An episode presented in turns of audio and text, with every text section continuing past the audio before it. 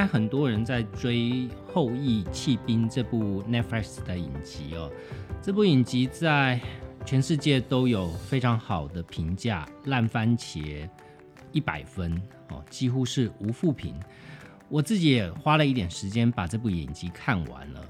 呃，这部影集的好处就是，即便你完全不懂西洋棋怎么下，它的游戏规则，你也可以看得很过瘾。当然，很多观众是因为这位女主角，呃，贝斯哈蒙在戏里面所扮演这么空灵系的美貌，以及她好像巴黎时装周不断穿出来走秀衣服这样时尚的外貌哦，所以这部戏其实对于一般人的接受度，它会变得有点新意，但是不脱现在流行的主旋律。但我看了这部戏以后，我自己的好奇其实不是戏本身，或者是大家所讨论的，不管是女主角的身世哦，或者是说她的感情线，乃至于这些服装设计的讨论，让我比较好奇的是，我想到了一九九七年那时候，IBM 的深蓝呃超级电脑第一次打败了世界冠军的骑士。当时呢，就是用西洋棋，但如今呢，如果你记忆犹新的话，新一代的由 Google 所写出来的一个城市叫做 AlphaGo，AlphaGo 已经可以打败难度更高、复杂度更高的围棋的世界冠军。这不免让我想起，如果我们把戏里面这位天才女骑士，呃，贝斯哈蒙。放到今时今日，让他跟二十年前的深蓝电脑，或者是现在的 AlphaGo 做一场对决，那到底谁会赢，谁会输呢？音乐过后，让我们开始今天的节目。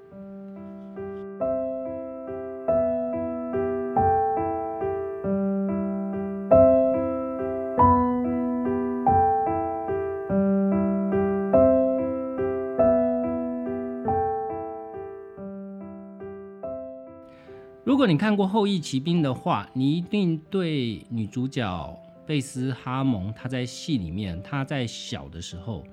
在育幼院，她曾经被逼着吃一种药哦，这种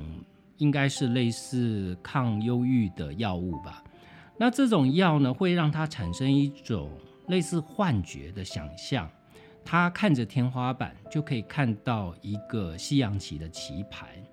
然后呢，在他心里面，在他的脑海里面，自然就会去推进哦他心中想象的棋局。所以呢，他就在借助药物哦。虽然我并不觉得是药物的效果，但的确药物给了他这样开了一扇心灵之窗的感觉，让他可以不断的在脑海里去练习西洋棋的棋局。但是呢，这个如果你把它放到人工智能上面来看的话，其实电脑在做的事情，就跟贝斯哈蒙靠着药物去想象，呃，不断的去模拟棋局，是一模一样的状况。如果我们从历史上去看，用人工智能来进行人类所制定的这种游戏啊。第一个应该是英国的科学家，就是艾伦·图灵。那艾伦·图灵是非常有名的数学家，在四五年前吧，有一部电影叫做《模仿游戏》，他的电影的主题就是以艾伦·图灵的生平作为故事的主轴。那艾伦·图灵是一个同性恋者，那。他在当年那个环境哦，其实是受到非常多不公平的对待的。他在二次大战的期间协助英国政府来破解德军的密码。那这个过程呢，呃，当然他被视为一个战争英雄，但是在战后以后，他却被不公平的判决，乃至于去进行呃化学的阉割，就是注射荷尔蒙。那最后他是自杀身亡哦，当然，这段历史有非常多种的说法。曾经有出版过的《图灵传》在书里面，其实跟电影所演绎的内容有挺多的不同哦。事实上，图灵本身并不是我们想象中的那种科学怪胎，他不但非常爱国，他也非常的亲切，跟人交往都没有问题哦。最后，他的死因有点沉迷，是因为有一些阴谋论者认为，在那个环境，在那个麦卡锡主义高涨的年代，图灵有可能是被谋杀的，不排除这样的可能性。那图灵在一九五三年呢，他写了第一个西洋棋的城市。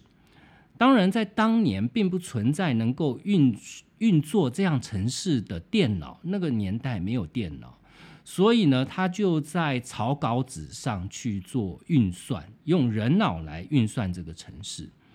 那用人脑来运算的速度当然是非常慢的，所以每下一步棋啊，大概要花半个小时的时间才能下下一步。当然，这样人工智能在当时是没有太大的存在意义。但是到一九九七年，IBM 的超级电脑深蓝，其实它的原理是一样的，它就是靠高速运行去推测对手可能的棋路，所以呢，它可能在很短时间，它就可以思考超过一亿以上的棋步，然后去下决定说哪一步下出去对我方最有利。乍听之下，这似乎是一个很简单的事情哦。但是你可能不知道的是，电脑在做计算的时候，跟人脑在做计算的逻辑是不一样的。譬如说，我举个例子啊，我们人脑去计算数学一点二加二点一啊这样的结果，我们会直接试算出来是三点三。但是电脑它是一个二进位制的一种计算方式，它只有零跟一，所以它没有小数点哦，它没有点一或点零一这样的存在。那要怎么让电脑去做到小数点以下的计算呢？呃，另外一个方式就是你告诉电脑，零点一就是一除以十，就叫零点一。也就是说，人类可能用很直觉的心算就可以算出来的问题，电脑要经过非常复杂的步骤。但是电脑的强项是在于说，它的运算速度非常之快，它可以在毫秒之间就做完了这样的运算。所以，电脑这样的运算的技术，我们就给它一个专有名词，叫做浮动计算。在深蓝的年代，也就是一九九七年，距今已经二十三年了。那个时候的电脑的运算能力，大概是每秒钟可以计算一百一十三点八亿次。我刚刚讲到这种小数点的加减乘除，从数字来看，这样的运算速度应该算很快的。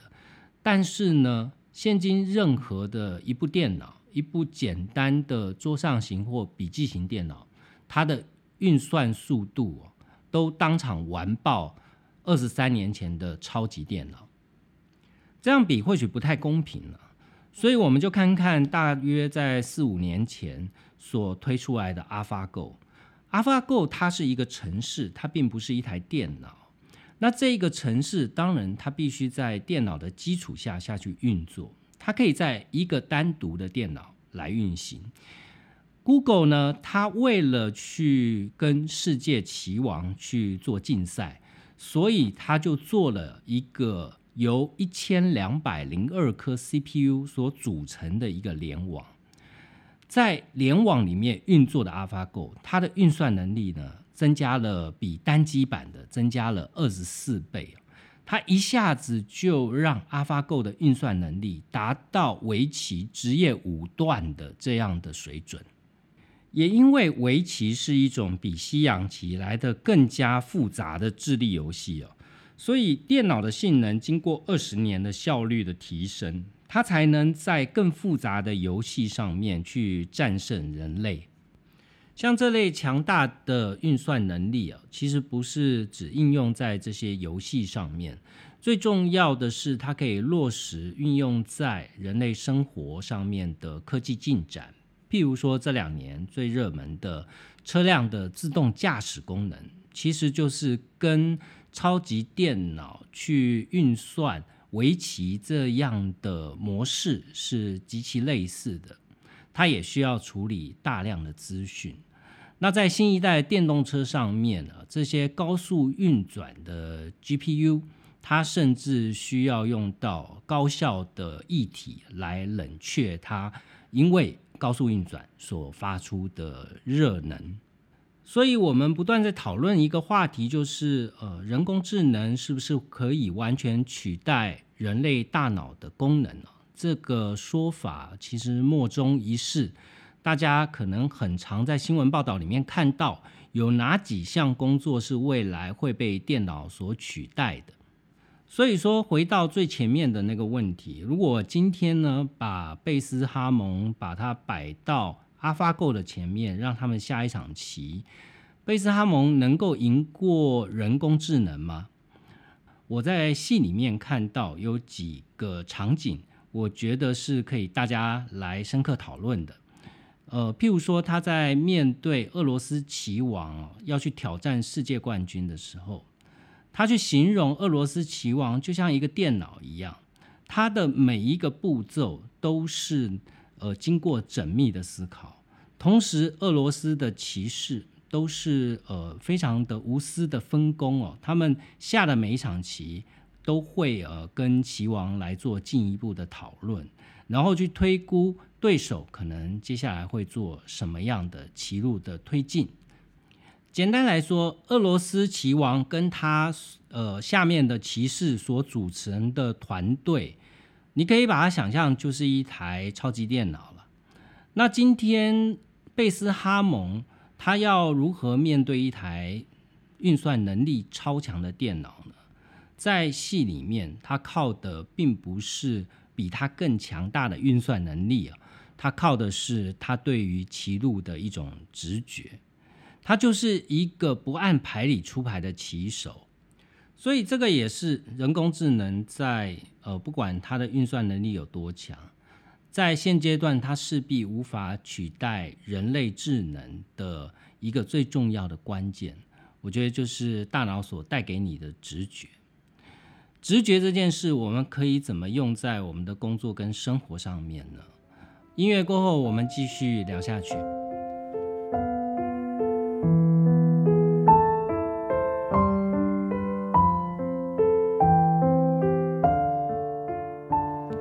在《后羿弃兵》的影集内容里面哦，其实不断提到非常多西洋棋里面的专有名词，譬如说像后羿弃兵本身就是一种西洋棋的开局方法。那所谓的开局呢，就是因为黑子白子有先攻后攻的角色，先攻者他要如何去落定第一子哦？这个在西洋棋的历史里面有非常多的棋士去钻研这样的棋路，所以呢，就有很多专有的名词去说明这样的棋路，譬如说像后羿弃兵。它就是在皇后前面的那个兵往前走一步或两步，通常都是走两步。那当然有后羿弃兵，也有王羿弃兵。顾名思义，就是国王前面的兵往前走一步或两步。在戏里面还常常听到的，譬如说，呃，西西里防御，或者是西班牙开局哦，很多的这样的走法。但是这些走法哦，其实都是死的。最重要其实是呈现一个，就是你如何开局啊。开局不管对工作，或者是像我是创业，其实开局是一件很重要的事。譬如说呢，我在创业的时候出版的第一本书哦，我至今还是有一点后悔啦，因为当初是为了。呃，尽快的能够出一本赚钱的书，然后尽快让公司有马上的现金收入但理论上，我应该是更坚持哦，说我自己出版社要走的路线，来去定说我到底第一本书要出哪一本书？因为开局哦，也就是说我们在工作或创业上面，你走的第一步，其实往往大家都会留下比较深刻的印象。尤其是如果你已经在业界哦，已经有一定的资历，已经一定的历练了，你周边总有一些同业，他们都会在观察你说，哎，你这一步哦，第一步你会怎么走？从而去推判说你后面呢，接下来的几步路大概是怎么样的一个走法。不只是你的同业、你的朋友、你的敌人，可能也在观察你，呃，怎么开局。所以在开局上哦，如果你是因为接了一个新的工作，或者是你是自己创业，你在开局上面的斟酌，我觉得就是《孙子兵法》里面讲的“谋定而后动”。呃，第一个，你必须要选择你有一定程度把握，没有没有人可以做到十足十的把握，但是某种程度你要对于要做的这件事心里有一定的笃定，再下去做，这是第一个事情。第二个事情，它跟你未来想要发展的方向，跟你未来想要达到的一种愿景，有没有某种程度上的结合？一样的，它也许不能百分之百契合。在我们开始一项新的业务的时候，通常我们也不会有太多的选择，手里的牌就是那么多，你不会有打不完的牌。所以呢，在所有的牌里面去慎选一张哦最适合出牌的牌，这件事是很重要的。第二件事是，呃，在贝斯哈蒙他的棋路里面，我觉得有一件事很有趣啊。就是他永远都是用直觉来下棋直觉来下棋这件事到底是好或不好呢？或者是我们在工作上面常常用直觉来做事是好还是不好？这件事很难有标准答案我自己是觉得，大部分我们工作者有百分之七十八十吧，你的决定大概都是直觉。但是你是不是要真的这么信任你的直觉，又是另外一回事哦。我觉得只有自己可以做到这件事，就是你要不断的去挑战你的直觉，你不断要去问自己一个问题，就是说我这样做是对的吗？你必须要给自己一点时间去思考，就像在呃象棋的规则里面，它有一定的时间，你是可以去。思考你的下一步，但它同时也有一些时间限制哦，你不能拖得太晚，因为总累积时数达到了以后，你就等于输了这场比赛了。所以在现今商场上，大家都在讲说兵贵神速啊，哦，快就是一个最强大的武器，无快不破。但是我自己没有百分之百这样的觉得。快是一种相对的，跟你所处的环境、所处的行业有很大的关系。如果你是在一个相对慢的行业，你做一些快的动作，你可能就会引起别人比较大的关注哦。那直觉还会延伸出另外一个叫做出其不意。这不管是在商场上，或者是在这部影片里面哦，两位高手在做棋盘上面的对弈。都是一个很重要的关键。你出的这一步是不是别人料想到的事情？我自己的创业经验就告诉我，永远不要做别人跟别人太过重复的事情。如果你只是跟着别人做重复的事情呢，也不是不行。你必须要确认你是一个走量的一种工作。也就是说，老二哲学有老二哲学的生存之道。在我们出版的行业，我就知道有一些经营的还不错的出版社，其实他永远不用去想哦，跟别人不一样的畅销书，他只要看着排行榜上面最畅销的书，去取一个类似的书名，去下一个类似的定位，然后找另外一个作者，或去找版权书的方式。就在很短的时间，在第一本畅销书大卖的时候，紧接着去推出哦类似的作品，这样他其实也可以赚到钱哦。他也可以去假设，呃，市面上最畅销的那本书哦卖了五万册吧，那他沾这个光环，也许也有个两三万册哦。那多了累积起来了，也是一个很惊人的数量。但是这样做有一个先天上的问题哦，就是别人永远不知道你在做什么，因为你永远是老二嘛，你永远都不是老大，所以别人不记得你做的那本书，别人只记得第一个获得成功的那个人。这个在我们出版圈哦，就叫做代表作效应。就即便是你同一个作者，你最卖的那一本书哦，有有可能永远都是那本书最卖。你后面即便是再出新书，它也卖的不错，那可能就会造成一个效应，就是新的读者进来，他还是会买你成名的第一本作品。所以每一个作家或者是一般工作者都一样。你要做出你自己的代表作，这是非常重要的，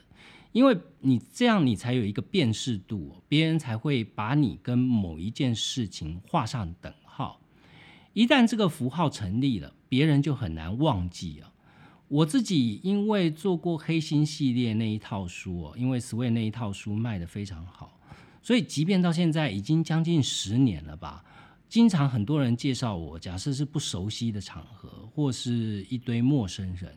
还是说哦，我就做过那一本《黑心建商的告白》这一套书，卖的非常好。那我自己虽然已经很不想去提这件事了，因为这很久以前了，但是呢，每一次都还是会再被别人提一次哦。呃，我觉得也不需要去排斥他啦，我也没有特别去排斥他，但是你就知道说。每一个人他的代表作都对他的职涯是非常重要的一个里程碑。第三个在影集里面，他有讲到一个，就是他教他下棋的那个校工哦，他曾经在一开始的时候，因为这个贝斯哈蒙这个小女生很不认输嘛。所以他就坚持要把棋下完，虽然他已经知道这个盘面上面已经是对他完全不利的，他只能挨打，但是他还想要下到最后。但他的老师告诉他，就是你要学会弃子。所以我要讲的第三个重点就是弃子的艺术。我们一般人呢，当然都渴望成功啊，所以在做任何事情。的时候，我们心里面想的都是成功的结果，大部分都会去忽略失败我必须要承受的风险，以及我将要面对什么样的结果。但是呢，所有的职涯，包含你创业你要长期的维持一家公司的运作，都不是只是一场战役就可以决定的事情。也就是说，你一个棋手，你要拿到世界冠军，你要经历不断的棋艺的磨练，你要不断的下，这里面你就会尝试无数的失败哦。在每一个棋面上面呢，如果情势对你不利，你当初开局的时候，你想的是一个完美的开局，你下的路数也是按照你想象中的路数来下，但对手偏偏不按牌理出牌。这就像我们在创业的时候呢，我们一开始设定的目标呢，我们就往那个方向走。但是当你理解到你现在正在做的是错误的事情的时候，其实弃子就是一个非常重要的关键了。为什么呢？因为一般人其实是舍不得弃子的，舍不得弃子会造成一个什么结果？就是你一直拖，你在虚耗你的资源，你在虚耗你的力气。甚至你在虚耗你的斗志。我们都知道呢，一家公司你经营一家事业，你创业就是为了要赚钱你不管有多大的理想，如果你的财务数字永远都是负数的话，你是无法从里面哦真心取得快感的。我们姑且不论说那些比较清高的说法，说我不在乎虚名哦。或我不在乎排行榜的数字，我不在乎公司营业额的高低哦。但是呢，在资本主义的制度下面，数字就是决定你企业运作绩效的一个最重要的指标。没有老板会赔钱还开心的啦哦。所以，当我们在做一个创业的项目的时候，最最重要的还是尽快让你的公司赚钱。如果像新创事业的话，他们也要保持哦，他们不断能够募到钱，钱进来这件事还是最重要。但你如果发现，呃，钱进不来，你当初开局的方向不对，那怎么办呢？当然就是要赶快弃子哦。在我们出版行业里面，很重要的是，我前两集有跟大家提过，所谓再版的决断力啊，就是我们经常会要决定我到底是不是要再版这件事。其实有一点我在那一集节目里面我没有讲哦，就是首印跟再版的印量的决定哦，这里面其实有更多细微的思考。大家直觉的想象就是说，你可以再版啊，你一次印比较多啊，你单位成本比较低哦。但是这些都是建立在哦，你预期你的书可以卖得掉的状况。假设它卖不掉呢，你就蒙受更大的损失了，因为你再版，不管是首印或者是再版，你都需要付印刷费啊。印刷费是一个不小的投资哦。那如果它没卖掉，它就活生生的把你利润都吃掉，所以弃子这件事情呢，我听过有一些蛮优秀的同业哦，他们甚至有签了版权的书，已经签了版权，权利都拿了哦，这个预付版税都付了，可能一本书都要付个十几二十万吧，然后呢，可能也找人来翻译了，甚至已经做好一批完稿了。但是最后呢，觉得市场不符预期，到最后决定不印了，决定不卖了。这个就是弃子哦。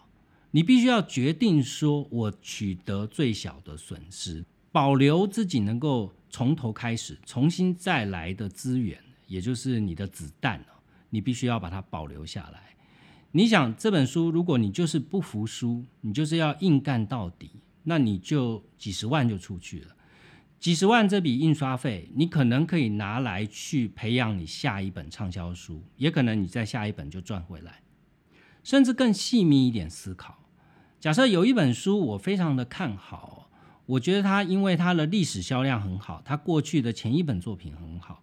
所以呢，按照原理啊，我现在去估一个相对大的首印量是合理的，也预期它应该是一定卖得掉。但心里会有那么一点坎坷，就是说，哎，现在今时不同往日啊，市场已经跟之前的市场不一样了。那这一本呢，是不是还能跟以前是一样的销量呢？这个就有点抓不准了。在这个时候，其实可以更进一步去细密的思考的是说，那我能不能减量，或者是说我预期，假设我首印就是一个五千册或八千册这么大的一个首印量。那我们能能不能分两次印呢？我先把第一批三千册印出来，丢到市场上去试一下水哦，确定没有问题，再赶快加印后面。表面上面看来，它损失了一点单本成本哦，因为你大量印刷，你的成本还是可以省一点。但是呢，这些多花出去的一点钱呢，却降低了你的风险。尤其在现在的经营环境底下，哦，降低风险就是一种买保险的概念。弃子的这个逻辑呢，其实还可以用在非常多的方面啦，不只是工作，你也可以运用在生活上面。基本上，我的解释就是哦，只要对你没有起到太多正面帮助的，会让事情变复杂的事，就不要去做它。就像我在前几集节目里面有讲到新野集团的社长新野加入，他创业里面他的一个心法就是，他不见不想见的人，他不吃不想吃的饭，他不开不想开的会，听起来是很任性，没错啦。但是我觉得让自己生活跟工作变简单，朝着很相对单纯的目标去前进，这是一个很重要的事情。这同时也是一种减法哲学哦。当你的欲求无止境，而且没有逻辑的增加的时候，你很容易就变成无头苍蝇了。到最后，你就不知道自己到底是在追求什么目标了。所以，弃子这样的哲学哦，基本上是要跟坚持把它连接在一起的。也就是说，我们人生其实就是一场接一场的战役。所有能征善战的将军，一向都是自己去开设战场，而不是被动的去接受敌人的挑战，在敌人的地盘里面去仓促的应战。我们永远都要去看淡每一场的成败，去面对下一场的挑战，这才是弃子这个哲学最后真正的意义。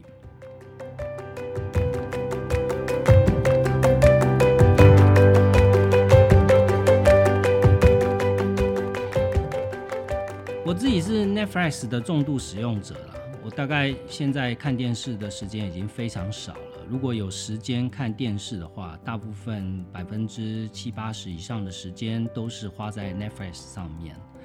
最近 Netflix 也开始有台湾的排行榜，对吧？所以大家看片很多是依据台湾的排行榜来看。但是呢，我私心给大家一个建议啊，就是呃有一些片呢，真的是不需要浪费时间哦。譬如说艾米丽那部片呢。我个人就是看了十分钟，我就看不下去了。另外呢，我觉得看影集也是一个类似阅读的一个很好的吸收资讯的方式哦。因为你看了《后羿弃兵》，所以你会去想要了解西洋棋的一些规则。像我就完全不懂西洋棋，所以因为这样，我想要去查资料，我想要知道什么叫做西西里防御啊，什么叫做王毅弃兵跟后羿弃兵，我觉得都为生活增加了一些养分。所以大家看戏有时候不用太在意剧情哦，反而是去深刻的去想一下，就是像这样的故事背景，我永远都觉得 behind the story 哦是最精彩、最好看的。电影的花絮或影集的花絮，幕后告诉你那些事情，往往才是最精彩的。那希望今天的内容对你有帮助，请帮我留下五星评价。呃，也请大家在 Apple Podcast 上面给我一些评价、评分，或者是直接给一些建议哦。谢谢大家，那我们下一集见。